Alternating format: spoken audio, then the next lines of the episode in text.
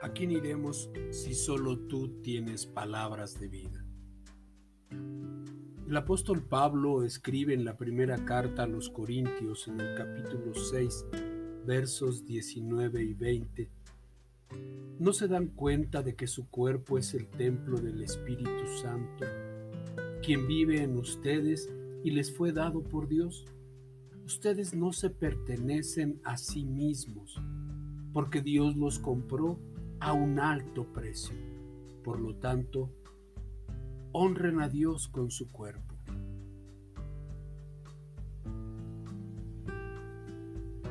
Esteban tenía una úlcera en la boca. Tal vez debo decírselo a mamá, pensó. Cuando su mamá vio aquella úlcera, hizo una cita inmediatamente con el doctor. El doctor le preguntó a Esteban, ¿masticas tabaco? Bueno, sí, admitió Esteban. Por cerca de un año, y él y dos de sus amigos del sexto grado de primaria habían estado comprando tabaco en una pequeña tienda en la cual el tendero no hacía muchas preguntas. Los muchachos se reunían detrás de la escuela para mascar aquel tabaco. Esta úlcera en la encía te la causó aquel tabaco, le dijo el doctor a Esteban. En ocasiones, el tabaco cambia las células y provoca cáncer. El rostro de Esteban palideció. ¿Usted, usted quiere decir que, que tengo cáncer? Podrías tener principios de cáncer, respondió el doctor. He visto más casos así desde que los niños comienzan a masticar tabaco. Tu herida es muy pequeña, así que te voy a hacer una cirugía para sanar esa llaga.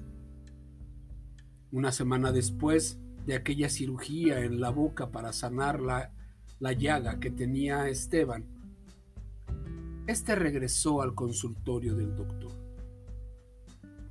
Y el doctor le dijo, si dejas de masticar tabaco es muy probable que ya no tengas más problemas, pero quiero que vuelvas aquí de vez en cuando para revisarte.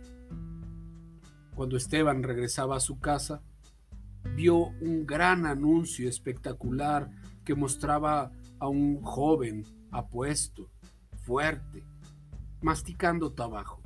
Tabaco. No te pierdas el placer, decía aquel gran cartel. Vaya, no deberían anunciar algo que puede matar a la gente, dijo Esteban. La mamá de Esteban respondió, nosotros, como seguidores de Jesús, tenemos que tener cuidado de no permitir que ese tipo de propaganda tenga influencia sobre nosotros. Tenemos que evitar todas las cosas que puedan dañar este cuerpo que nos dio Dios.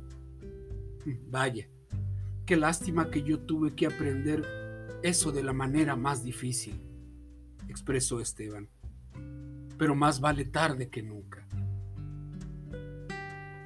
¿Y tú? ¿Te has dejado engañar por la propaganda que hace el mundo sobre artículos que pueden dañar tu salud? Aunque estos parezcan atractivos y, te hagan sentir bien, Dios quiere que te alejes de todas las cosas que pueden dañar tu cuerpo. No hagas nada que pueda dañar la obra que el Señor hizo en ti.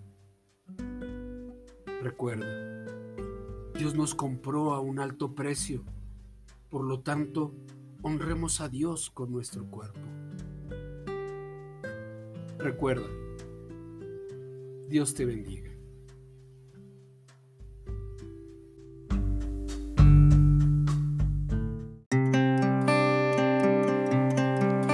Te invitamos a buscarnos en YouTube como Restauración Sur Misión Cristiana y en Facebook como Restauración Sur. Dios te bendiga.